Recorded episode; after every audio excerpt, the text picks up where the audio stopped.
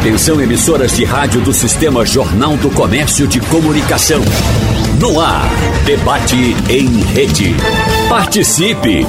Rádio Jornal na internet. www.radiojornal.com.br Passar pela dor do luto envolve muitas emoções: negação, raiva, depressão e até aceitação. Elas são conhecidas por serem as fases dessa experiência que começa quando se perde alguém. Uma experiência que é individual, que é única, como grandes impactos na vida dos envolvidos. Nesse dia, que é dedicado aos falecidos em maior parte dos países ocidentais, ocorre um dos rituais religiosos da tradição cristã católica, o Dia de Finados. No debate de hoje, nós vamos falar com os nossos convidados sobre aspectos psicológicos do luto e como as diferentes culturas lidam com esse assunto. É um dia para a gente refletir, lembrar, é claro, das pessoas queridas que hoje não estão mais com a gente, mas lembrar disso de uma maneira saudável, que traga boas lembranças. E para falar sobre isso hoje aqui no debate da Supermanhã da Rádio Jornal, estou recebendo o Padre Francisco Caetano, pároco da Igreja Nossa Senhora da Piedade aqui em Santo Amaro. Pertinho da Rádio Jornal, à frente, não é? Padre, um prazer recebê-lo. Bom dia. Bom dia. Para mim uma lisonja voltar mais uma vez aqui, embora o assunto seja de grande envergadura em termos, eu direi, afetivos. Haja vista que quando algum ente querido parte, parte da gente parte igualmente. Então, uma dor muito grande, creio que todos nós já passamos por isso, mas existe a fé que nos leva além desse entendimento. Haja vista que nos alimenta a esperança da vida futura e, mais que isso, a certeza da vida definitiva que nos aguarda. Esta vida aqui na Terra é uma rica experiência de espaço do tempo e que a nós nos cumpre exercitar uma missão que Deus nos confiou. Mas a vida definitiva, curiosamente, paradoxalmente, começa quando fechamos os olhos deste mundo. Deus é amor, nós somos seus filhos, e Ele quer todos os filhos de si na eternidade. É isso. E eu vou chamando também para a conversa a nossa segunda convidada, doutora Lúcia Freire, psicóloga clínica, terapeuta conjugal e familiar. Doutora, que prazer recebê-la nessa manhã, que, como eu já dizia, é um dia de muita reflexão, de muitos pensamentos, que impacta as pessoas de diferentes formas. Bom dia para a senhora. Bom dia, Natália. Bom dia ao padre e a todos os telespectadores, ouvintes da rádio. Obrigada pelo convite e queria agradecer e parabenizar é, a iniciativa de vocês por fazer nos refletir num dia que de fato é mais do que um feriado, né? É um momento da gente lembrar dos entes queridos, daqueles que já passaram por nós e que foram tão significativos nas nossas vidas. Então, é importante a gente parar para também pensar nisso, né? Não no sentido, como o padre falou, da gente lamentar. Claro que vem a saudade, vem a dor da perda, não é? Vem as dificuldades, às vezes, mas no sentido de a gente alimentar, não é? A esperança para quem tem essa visão da transcendência de um reencontro futuro, né? E ao mesmo tempo a gente poder entender que o luto faz parte todos os dias de nossa vida, porque a partir do momento que nós viemos a esse mundo, nós também estamos voltando para outro mundo, não é? Então, é, parabéns pela iniciativa e espero poder contribuir aqui com algumas reflexões e tornar esse dia um dia importante, reflexivo e que traga para todos nós muito aprendizado. Com certeza. Gente, eu tenho certeza que os ouvintes que estão acompanhando a Rádio Jornal nesse dia, nessa quinta-feira, 2 de novembro, finados, já ouviram durante toda essa manhã programação de cemitérios, programação de igrejas, aquela expectativa das pessoas ao longo, inclusive, da semana, comprando as flores, todo o ritual que envolve esse momento. Mas é preciso, padre, a gente entender desde quando essa data passou a ser importante, inclusive para a fé católica. Porque com o passar dos anos, dos séculos, a gente mudou a nossa maneira de lidar com a morte. Quando começou isso, esse culto ao dia de finados? A vida humana transcende o espaço e o tempo. Haja visto, nós temos uma dimensão somática que não deixa de ser pó, como dizíamos na quarta-feira de cinzas. Memento homo pulvis et pulverem reverteres. Lembra-te, homem, de que és pó e em pó há de tornar. Mas há uma dimensão maior, a dimensão espiritual. Essa nos faz viver para a eternidade. Então, essa dupla dimensão, digamos assim, essa material, somática e física, ela está aqui, fadada ao espacial-tempo. A dimensão espiritual nos projeta para a vida eterna. Daí vem a grande novidade, que eu diria, para, digamos, responder Sim. a esta indagação permanente e a vida pós-mortem, como é? A, a vida pós-mortem não tem. Nós acreditamos piamente na vida futura. É tanto que o conteúdo semântico de morte na Bíblia não é fim, é apenas ausência. A ausência física não significa fim. Está numa outra dimensão. Agora, na dimensão espiritual, junto de Deus, que é Pai e nos quer como filhos todos junto de si.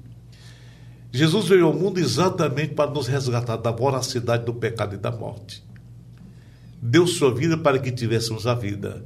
Ele morreu como qualquer um, mas ressuscitou glorioso.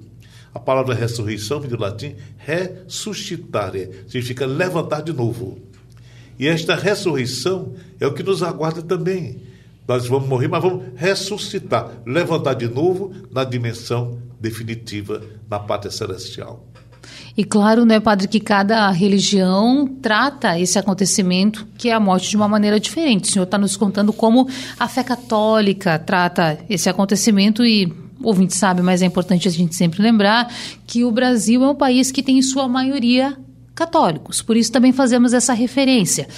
E aí, padre, o que acontece? As pessoas, quando perdem um ente querido, também ficam, por muitas vezes, aguardando esse momento que o senhor falou, do reencontro não é? Como a igreja também vê isso, esse reencontro? O que a Bíblia fala sobre esse momento? Eu vou me permitir fazer uma pequena leitura do Evangelho segundo São João, é o capítulo é, 11, versículos 21 a 27. É um texto curto, não vou demorar muito.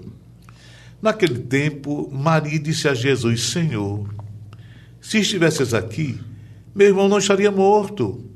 E, no entanto, eu sei tudo que pedires a Deus, Deus te concederá. Jesus lhe disse: Teu irmão ressuscitará. Levantar-se de novo, portanto. Marta lhe disse: Eu sei que ele ressuscitará na ressurreição no último dia. Jesus lhe disse: Eu sou a ressurreição e a vida. Aquele que crê em mim, mesmo se houver morrido, viverá. E todo aquele que vive e crê em mim, não morrerá para sempre. Veja que esse texto nos fala com clareza meridiana da vida futura e de que a nossa esperança não é vã. A certeza da vida eterna é algo que nos sustenta na caminhada deste mundo. É claro que as várias tendências religiosas ou mesmo humanas vêm de forma diferente, porque nós caminhamos na penumbra da fé. Você não pode dizer detalhes como é o céu. Não, é o lugar de espaço de amor, de alegria, de paz, de gozo. Não é de sofrimento, de lágrimas, como aqui na terra. Ademais, é preciso considerar que o ser humano é um ser que paulatinamente Deus vai puxando a orelha e dizendo que essa vida não é a definitiva, mas a outra. O próprio processo de envelhecimento, do qual faço parte, já avisa todos os dias. Você vai dificultando os passos, você vai sentindo algumas dificuldades, isso não é para arrefecer a caminhada, muito pelo contrário, é para entender que temos uma missão a cumprir ao término da missão. Nós vamos desfrutar das alegrias na pátria celestial. E agora eu quero chamar então a doutora Lúcia para que a gente possa falar sobre esse aspecto, porque padre coloca muito essa relação com a fé. E padre, nessa caminhada, muitas pessoas às vezes, e doutora também, tomam decisões caminham por certas estradas pensando nesse futuro, pensando quem, onde quer estar depois da minha morte. A religião tem um impacto muito forte nisso. Agora, nós, seres humanos, não podemos só ter um bom caráter por pensar nisso, né? Temos de ser pessoas melhores ou melhores possíveis todos os dias na nossa realidade atual, não só depois da morte, né? Veja, é, a ciência, não é? Ela caminha junto da religião, uhum. né? Então, é, o desenvolvimento científico ele traz para a gente avanços, né, em diversas áreas tecnológicas. As ciências psicológicas também vão nos falar, né, das várias teorias e tudo mais. Mas a ciência, como ciência, também até dentro do seu manual de psiquiatria é, mais atualizado, ele reconhece não é, alguns fenômenos religiosos que fazem parte do emocional do indivíduo. Então, alguns transtornos ditos psiquiátricos, na realidade, fazem parte do transcendental daquele indivíduo, né, no sentido de transes e tudo mais. Mas, é, com relação à fé, e aos estudos, inclusive publicados pelo PubMed, que é um site dos mais, é, digamos assim, conceituados, bem conceituados, né, dentro da ciência médica, ele vai apontar, não é? Se você colocar as palavras religião, religiosidade, espiritualidade, ele vai ter inúmeros, se não mais do que o esperado de vários artigos científicos falando sobre a relação entre saúde e espiritualidade. E, consequentemente, né, voltando à tua pergunta, a relação desse indivíduo com o transcendente e com a fé, e a conexão que isso tem com a saúde. Então, existe um termo que chama-se coping religioso.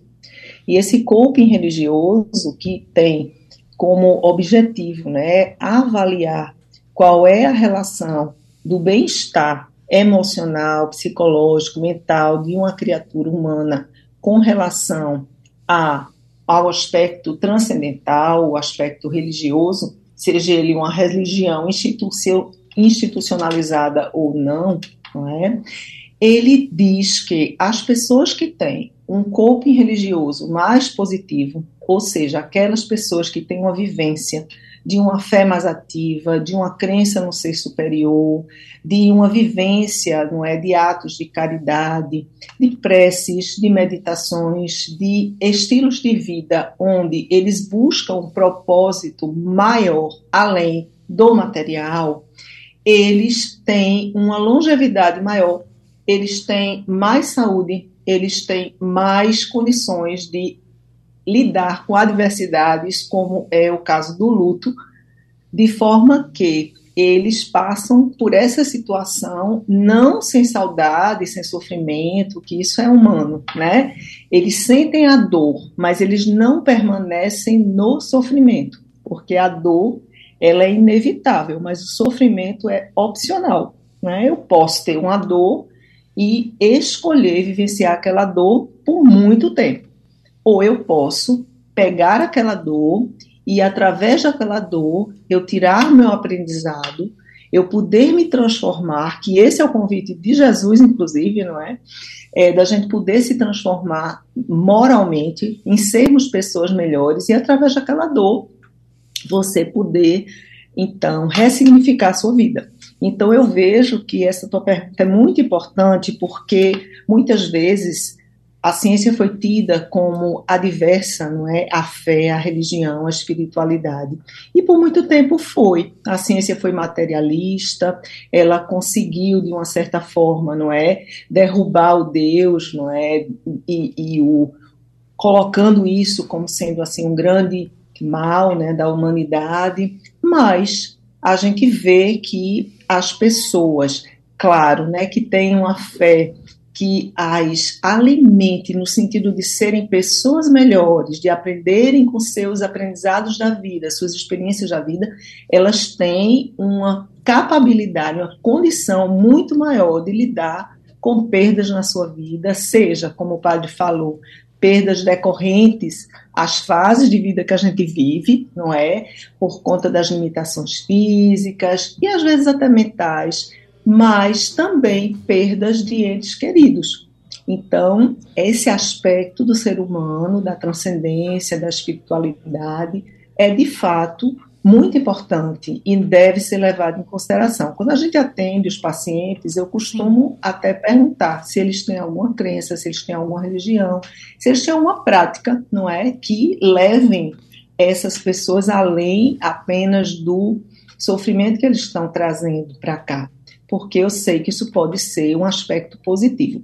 No entanto, algumas religiões ou algumas pessoas, não é, que encaram o Deus ou a transcendência ou esse aspecto como algo de castigo, de punição, elas têm também uma tendência maior ao sofrimento, à depressão, ao aumento da ansiedade. Então, ao mesmo tempo, tem o coping positivo, que são essas pessoas que pegam essa parte, essa faceta da, da vida delas, do transcendente, e aplicam no aprendizado, no crescimento pessoal, existe também o coping negativo, da religioso negativo, que é exatamente aquela aquela pessoa, aquele tipo de religião que vai colocar, incutir na pessoa culpa, vai incutir na pessoa, não é, uma visão muito negativa daquilo que pode ocorrer, não é, na vida delas futura, Sim. como um castigo, como uma punição. E aí entra também a questão do luto, no sentido de por que Deus fez isso comigo, é, Deus está me castigando, eu devo ter feito algo, e isso também não é saudável. Claro. E aí, claro, nós precisamos também, né, padre, falar o seguinte. Óbvio, tem muitas pessoas que não seguem qualquer religião, mas para outras, e talvez até a maior parte da população, como eu já dizia, a fé, ela se manifesta nos principais momentos da vida. A gente mesmo, quando se encontrou para vir aqui fazer esse bate-papo, passou por uma pessoa aqui na emissora que disse: O senhor fez o meu casamento, celebrou meu casamento, batizou minha filha. Então, a religião ela está presente em momentos importantes da vida de muitas pessoas. Com a morte, não seria diferente. Como a, a religião, na representação da fé católica, pode ajudar a pessoa que está passando por uma perda, pelo luto? Como pode se ajudar essa pessoa que está encarando um momento difícil? Primariamente, a gente pode dizer que a igreja fala da Páscoa. Portanto, está vivenciando a Páscoa, a passagem desta vida para a definitiva. Esta é provisória, mas vai para a vida definitiva. Isso é um alimento de grande importância para a vida da pessoa. Segundo lugar, nós precisamos muito da vida afetiva. Essa vida afetiva não é só nós aqui do século XXI, não. Os gregos, ao tempo de Aristóteles, já quando criaram, pouco até antes, o termo antropós significa o animal que de pé olha e interpreta a realidade. E se questionava: quem sou eu? De onde vim? Para onde vou? E depois da morte? Essa é a indagação. Porque a vida afetiva nos projeta, nos lança sempre ao encontro, mesmo daqueles que já se foram. Por isso, diz: saudade é o amor que fica, que permanece, aquelas lembranças e tudo aquilo. Claro que o sofrimento está presente, mas a gente pode administrar a dor da partida como bem falou a doutora Lúcia, com a dimensão da fé, que nos mostra o lado maior, que é exatamente a vida eterna. Também queria lembrar que na nossa caminhada no espaço e no tempo, nós temos muito que partilhar, digamos, aquilo que Deus nos ensina. Deus nos ensina o amor, a Ele em primeiro lugar. Então, no Evangelho segundo São Mateus. Amor a Deus em primeiro lugar, porque Ele é o autor da vida. Se você toma o livro do Gênesis, vai observar que quando nada havia, só Deus existia porque sempre existiu. Deus é amor, como diz São João, e por um ato de liberalidade de sua parte, criou todo o universo. E a expressão maior dessa obra, o ser humano, criou-nos homens e mulheres à sua imagem e semelhança. Deus não iria criar um ser humano para negar a sua divindade, a sua magnitude. O papel do ser humano é exatamente esse: manifestar a magnitude de Deus, porque fomos criados à sua imagem e semelhança.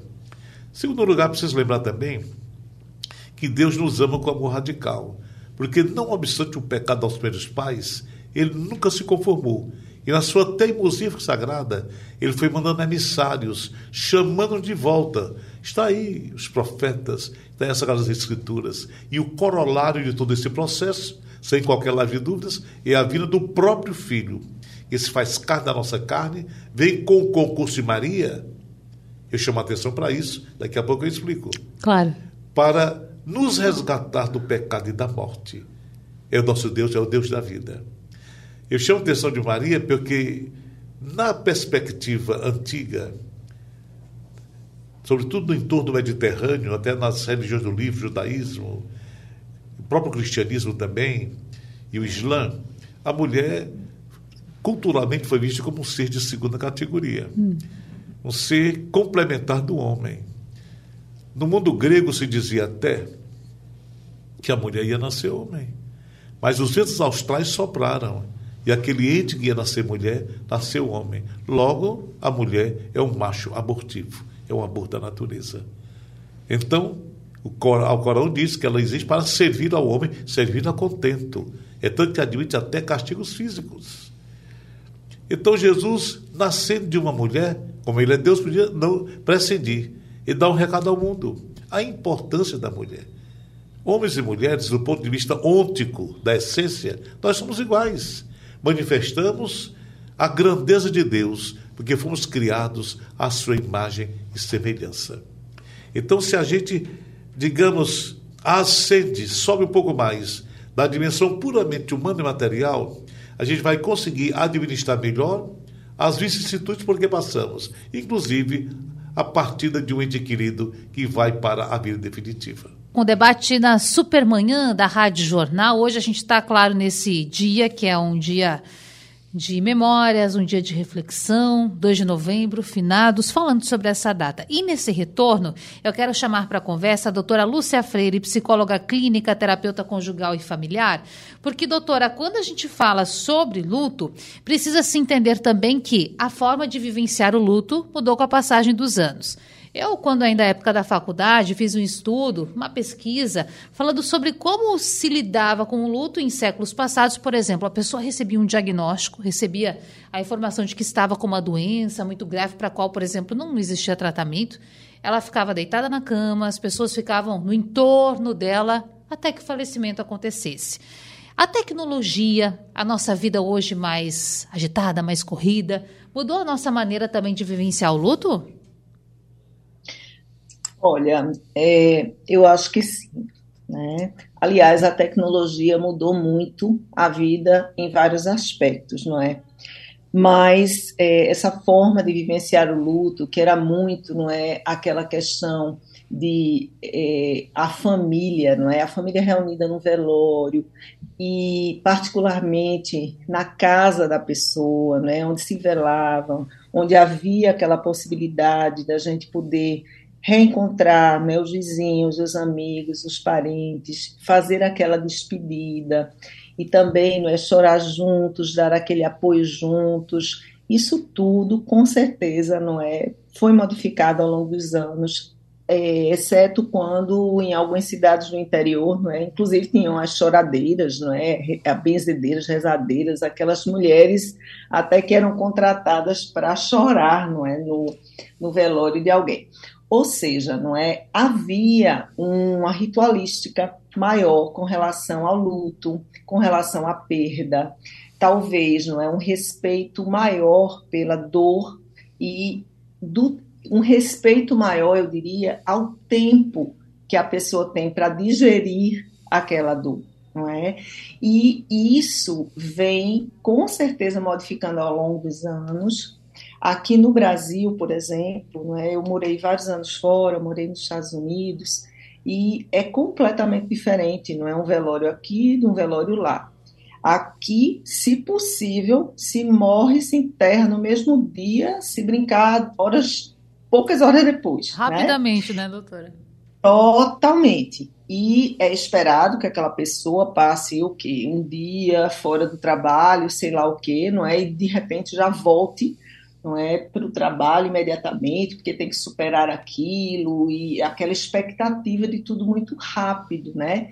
Então, fazendo uma analogia aí com a tua pergunta, não é que a tecnologia vai fazer com que, de uma certa forma, esse luto seja vivenciado de uma forma mais rápida, mas fazendo uma analogia com o que é hoje para nós essa tecnologia no sentido assim de uma informação completamente rápida o tempo todo, essa pressa, essa, esse desencadear, não é, de ter que postar, aparecer, é, parece que a, o ritual né, antigo deu lugar realmente a vamos passar por isso da forma mais rápida possível, vamos ignorar é, os nossos sentimentos, as nossas sensações, aquilo que a gente passa. O luto é uma coisa que não é também como as outras coisas tem que você tem que superar logo, virar a página, enfim.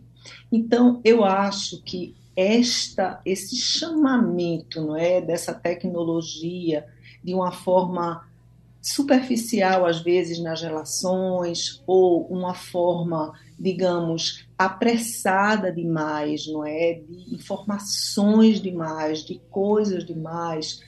Tem um lado positivo, não é? Porque talvez com o celular, com a, a forma né, da gente se comunicar para buscar um parente que está distante ou avisar não é, sobre alguma alguém, algum parente que morreu, um amigo né, que faleceu, isso possa facilitar, não é? Sim. Você pode comprar uma passagem rápida para visitar uma pessoa que morreu em outro país, você pode não é, é se utilizar do celular para se despedir não é, daquelas pessoas que estão ali, ou, ou mesmo acompanhar o enterro. Mas eu percebo também que, ao mesmo tempo que isso acontece, existe uma certa morbidade, digamos assim, né, em algumas pessoas de tirarem fotos, né, em, em horários ou, ou, situações inadequadas, né, até mesmo no enterro ou até mesmo, não é, filmar uma situação que que seja, digamos assim, mais é, mais chamativa no sentido do luto né, das pessoas, ou, ou mesmo, às vezes, um, um certo desrespeito né, na hora lá do enterro, quando existe alguma cerimônia, ou quando existe alguma coisa, as pessoas estão né, no celular, estão olhando suas outras é, atribuições, seus outros. Então, assim, né, Natália, infelizmente, é, consciência é uma coisa que a gente tem ou não tem, não é? O despertar de cada um é diferente. Mas eu penso que os rituais mudaram, né? E o que é que a gente vê nas famílias? Não é que a gente precise hoje vestir preto, ficar não sei quantos meses ou anos, né? Eu me lembro a minha avó, até que eu me lembro dela, era ela estava sempre de preto e de cinza, né? E eu nunca conheci meu avô, então desde que ela ficou viúva, ela ficou usando essas cores pro resto da vida. Então também não é assim, não é nem 8, nem 80, porque nem você pode viver a sua vida toda cultuando e, e, e se martirizando né, através disso, mas também você não pode simplesmente descartar não é? E virar a página rapidamente, achando que tudo é rápido, como a tecnologia nos convida hoje a ser. Então, eu acho que os rituais são importantes, eles têm um lugar, têm um papel. Existe até o próprio Evangelho, né? a própria Bíblia fala, né? Tem o tempo de chorar, de sorrir. De, então, assim, a gente também tem esse tempo, né? A gente tem esse tempo de, de, de chorar, a gente tem que ter emocionalmente ser saudável, ter a permissão de chorar, pelo tempo que a gente precisar, não é? Pela, pelo tempo que for necessário para cada um. E esse tempo, por a gente ser esse ser subjetivo, é, ele é único, ele é individualizado, não é? Se numa família uma pessoa está demorando um pouco mais a aceitar alguma morte, não é? Isso não significa que todos têm que estar prontos ao mesmo tempo, claro. tem que estar é, né, todos chorando ainda. Eu, eu me lembro de um paciente que disse assim: Olha, Lúcia, eu, eu não consegui chorar no enterro da minha mãe. E aí é, eu fui muito criticado porque uhum. eu não uhum. chorei. Como se ele fosse, tivesse a obrigação de chorar né? Então, às vezes a pessoa está em choque. Você falou das fases, né, do luto. Às vezes a pessoa está em choque, está em negação, ela ainda não acredita que está acontecendo aquilo.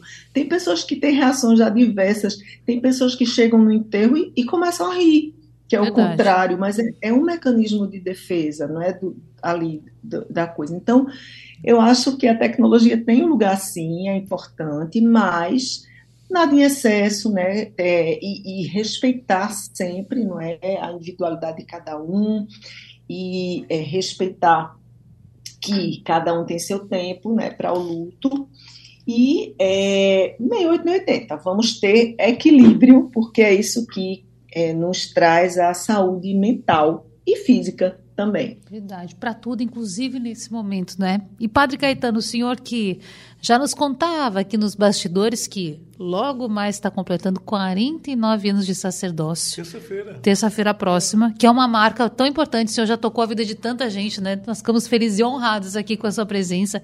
Mas como o senhor tem visto ao longo dessas quase cinco décadas essas transformações na maneira de lidarmos com o luto? Veja bem, eu acompanhei muita eh, evolução do tema que estamos a tratar aqui, a começar pela minha família.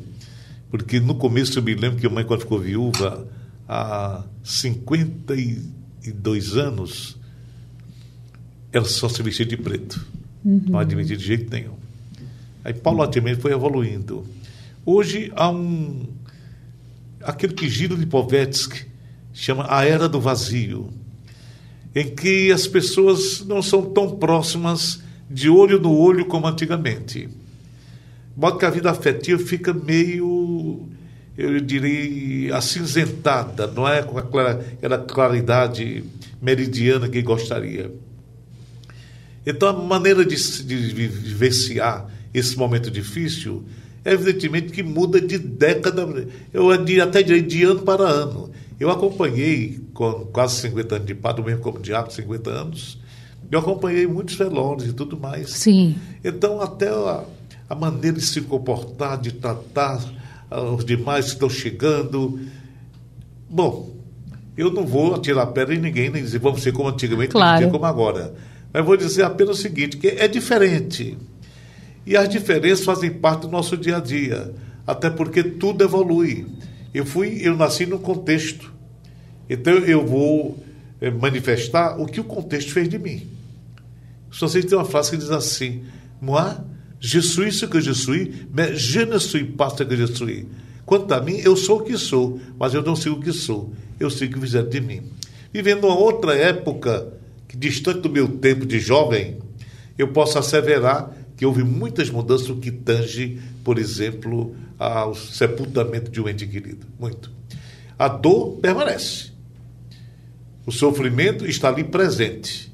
Mas a maneira de administrar isso varia muito, tem variado muito o que eu tenho observado. Não vou lembrar, como a doutora Lucinha, permito chamar assim, como eu chamava antigamente, doutora Lucinha, as carpideiras eram contratadas para gritar, chorar, espernear e tudo mais. Não.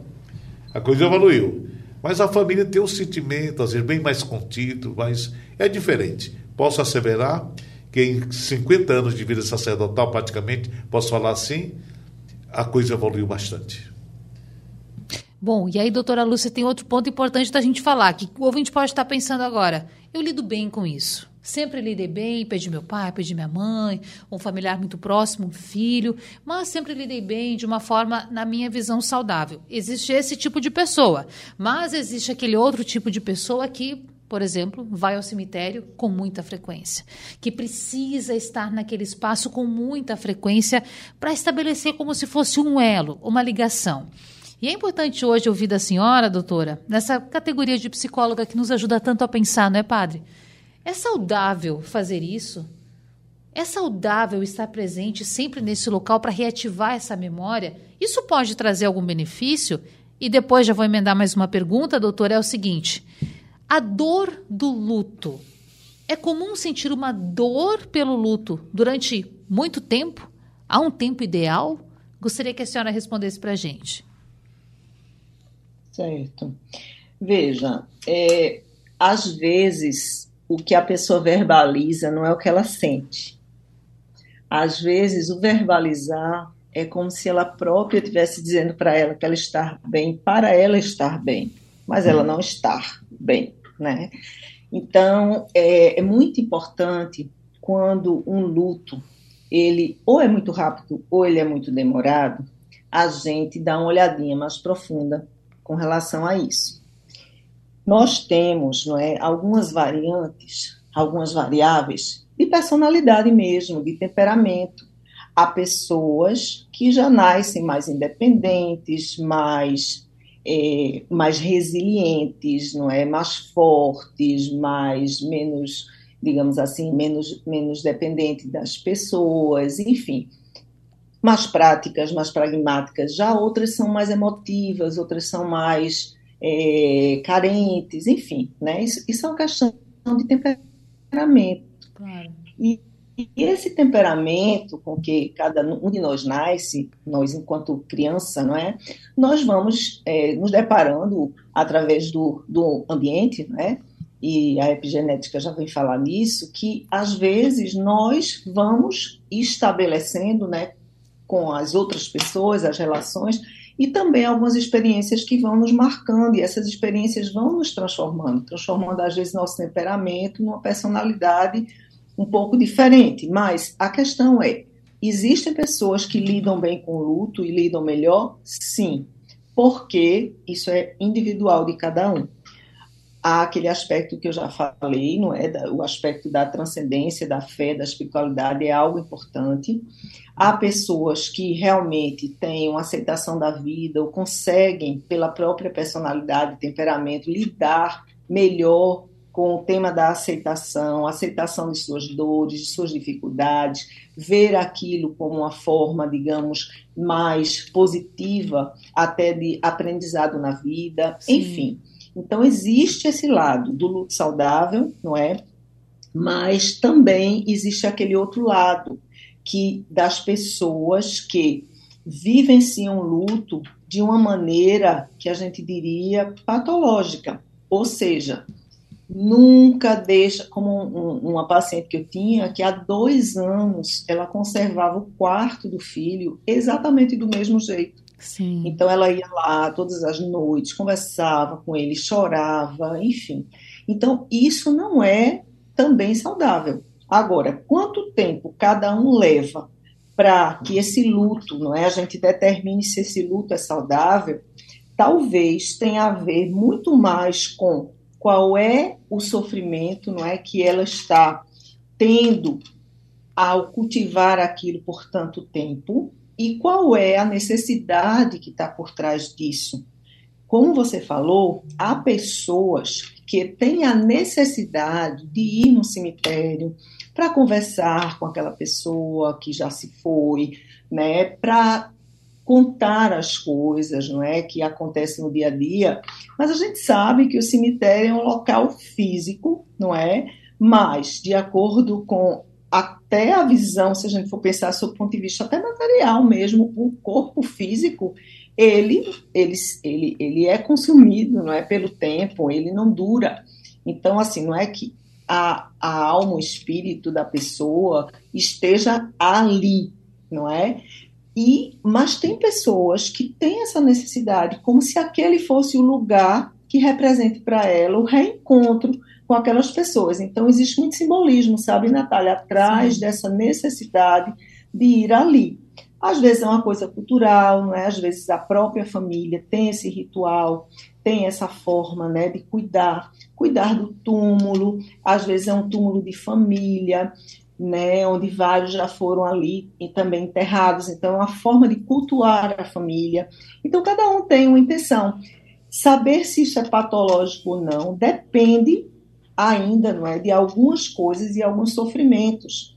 Por exemplo, um outro paciente, não é, que eu tenho que é, o filho já faleceu há um tempo e ele é revoltado, ele até hoje não aceita, até hoje ele chora, não é?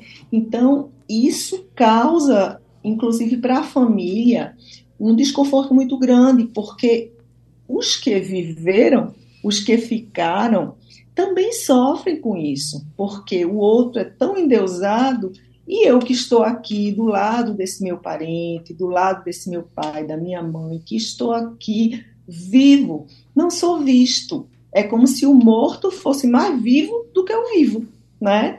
E aí é, há algumas pessoas que têm essa necessidade, não é, de, de, de ir lá, como se também não quisesse é, diluir para eles a imagem e a importância que aquela pessoa tem para elas.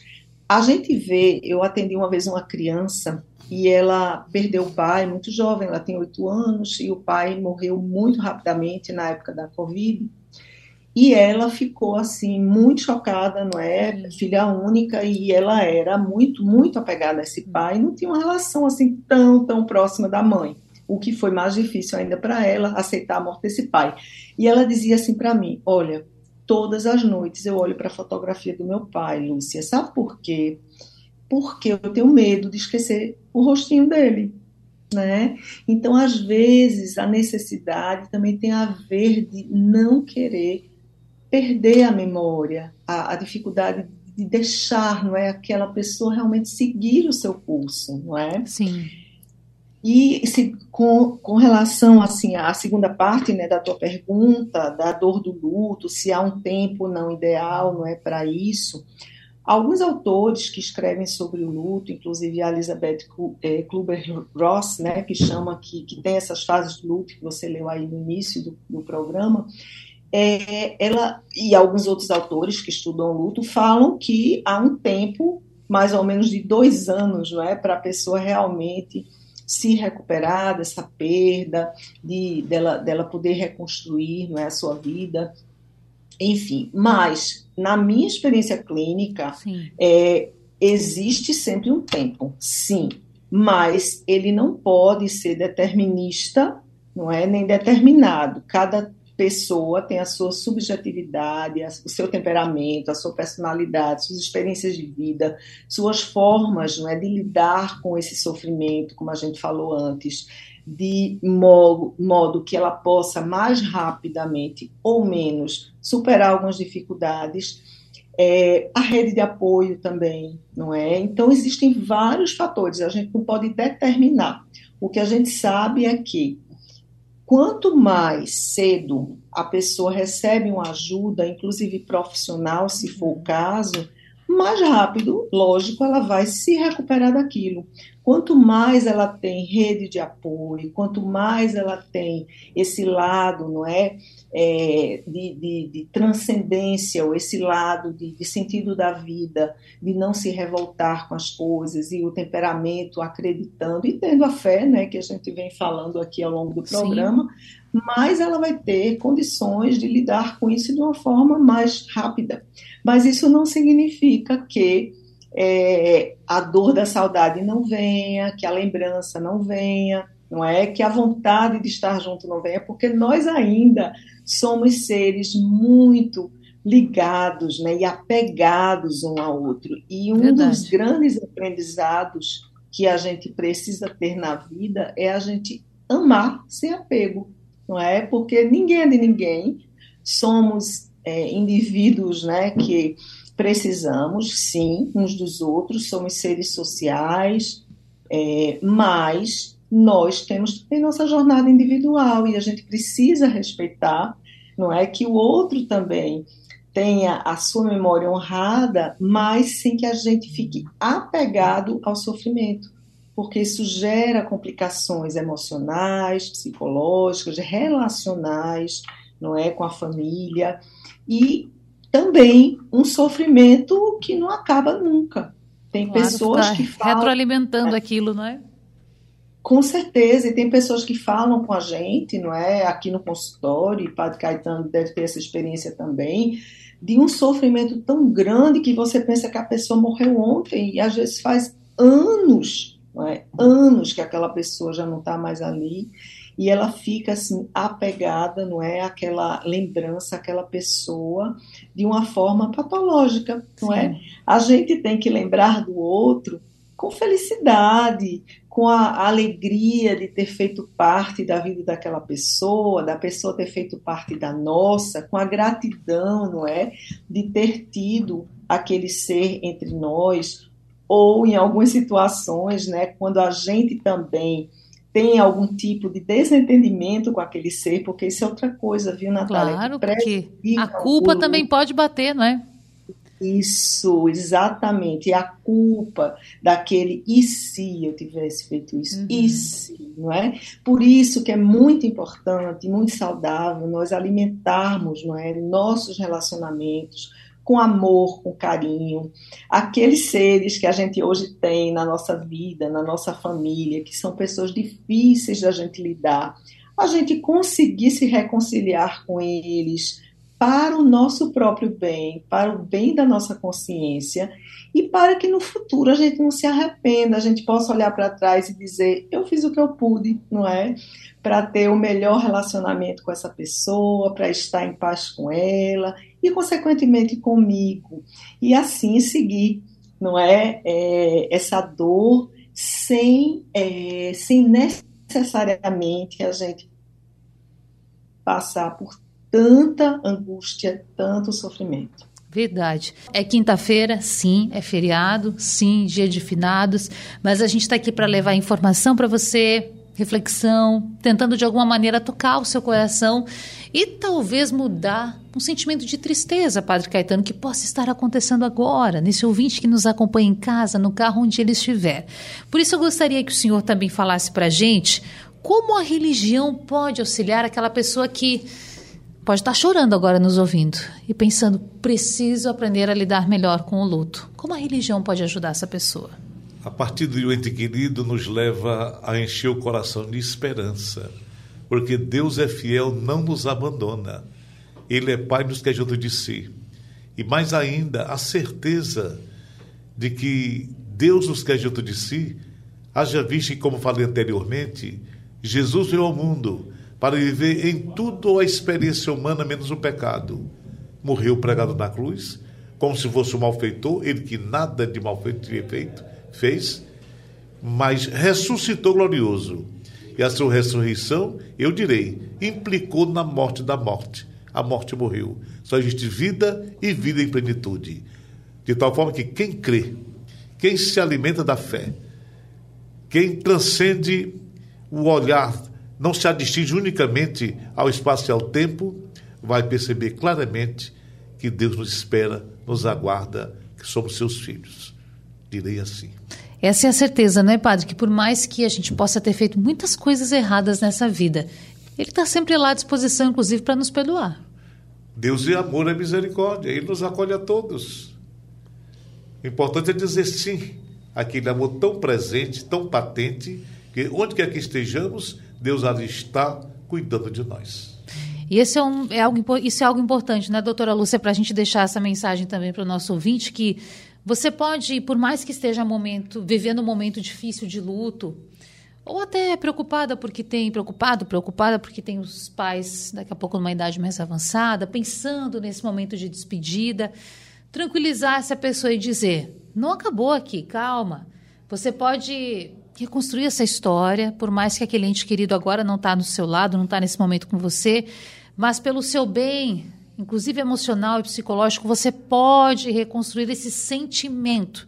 Isso é importante num dia como hoje, né, doutora? Com certeza, com certeza. E assim, ó, é, há pessoas, não é, que já tem algum parente que está com estado crônico de saúde ou que está até com um transtorno, não é, do ponto de vista é, neurodegenerativo, é, né, como os casos de Alzheimer e coisas desse tipo, que você, de uma certa forma, não é, olha para aquela pessoa, para aquele corpinho que está ali e você não consegue mais reconhecer, não é? Então existem uns lutos que a gente já vai vivendo na, na vida enquanto a pessoa ainda é viva. Então é muito importante, gente, que isso eu acho belíssimo, né? Os cuidados paliativos e a ideia, não é, que a gente tem de poder, não é, dar para aquela pessoa ainda diante do amor que a gente tem, do sentimento que a gente tem, toda a dedicação que a gente pode dar, todo o carinho que a gente pode dar, para que a gente não mate a pessoa antes da pessoa ir claro. ali não é? Jazem uma pessoa e dizem, a ciência diz isso, né? Que às vezes até as pessoas que estão no, numa experiência de coma podem ouvir ainda o que a gente fala. Então é muito importante que naquele momento que aquele parente não esteja indo embora, que a gente tenha, gente, as nossas despedidas. E essas despedidas, elas podem ser verbais, eu posso ir num hospital, sim, com a pessoa que está ali em coma e dizer para ela o que eu quero dizer, o quanto eu a amo, o quanto eu a perdoo às vezes, o quanto, apesar de todas as diferenças, eu quero que ela fique bem, que ela fique em paz, que ela saiba, não é aquilo que ela fez por mim, pela gratidão que eu tenho ainda por Sim. ela, enfim, falar o que você queria ter dito, que você nunca falou. Às vezes isso é importante. E quando não der mais tempo de fazer isso, porque a pessoa faleceu, que a gente possa fazer isso de outras formas. Pode ser através de uma prece, pode ser através de escritos, né? Você pode escrever cartas, né, para essa pessoa. Sim, não vai receber, não vai materialmente, mas a intenção não é necessariamente, às vezes, fazer com que ela receba, mas que você possa dizer para ela aquilo que você queria dizer. Então isso é libertador. Um desabafo, né, doutora? Com certeza, não é? Então, é muito importante a gente fazer os fechamentos, sabe, Natália, desses Sim. ciclos. E esses ciclos, tem pessoas que se arrependem, como a gente falou anteriormente, de não ter dito antes, mas nada impede, não é? De depois, através de suas reflexões dentro do seu coração, você pedir perdão, você poder perdoar, você poder se reconciliar. Porque enquanto a gente não se reconcilia com aquele, não é, que foi embora, a gente não se reconcilia com a gente. E a nossa saúde mental depende também do nosso auto-perdão, né, das coisas que a gente, em algum momento, talvez não teve a consciência não é, de fazer ou de dizer para alguém, mas que ainda gostaria de dizer. Então, nada impede de fazer depois, é sempre tempo da gente recomeçar, da gente amar, da gente dizer para as pessoas o quanto a gente ama e aproveitar aquela pessoa enquanto a gente tem, mesmo que ela seja difícil, mesmo que a gente, não é? Porque tudo isso é um convite claro. à nossa tolerância, não é? Ao nosso amor, à nossa dedicação. E tudo isso vai nos fazer bem, principalmente quando ela for embora, para que a gente não tenha depois a dor do arrependimento. É isso, pensar, claro, naquele que foi e cuidar da gente, do nosso sentimento, mas também estabelecer essas relações. Para a gente aqui da Rádio Jornal e para a nossa audiência, só resta agradecer por esse momento tão importante de reflexão.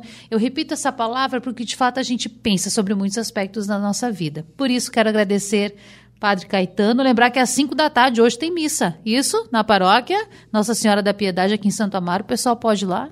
5 da tarde, o senhor vai estar por lá. São duas missas, né? Sim, logo mais cedinho, às 11, quando a gente começou o programa isso. aqui, teve. E agora às 5. Isso, isso, é verdade. Todo mundo convidado para esse momento. Por suposto. Perfeito. Padre, obrigado pela gentileza da presença. Não, então é minha. Quero agradecer também a doutora Lúcia pela participação. Doutora, um ótimo dia para você. Uma boa quinta-feira de finados, né? Que a gente possa usar esse momento para refletir sobre a vida. Até mais! Até mais, obrigada. Um abraço. Bom, gente, sempre importante lembrar você que esse debate fica salvo lá no site da Radional, na aba de podcasts, e que a gente volta a se encontrar amanhã. Até lá.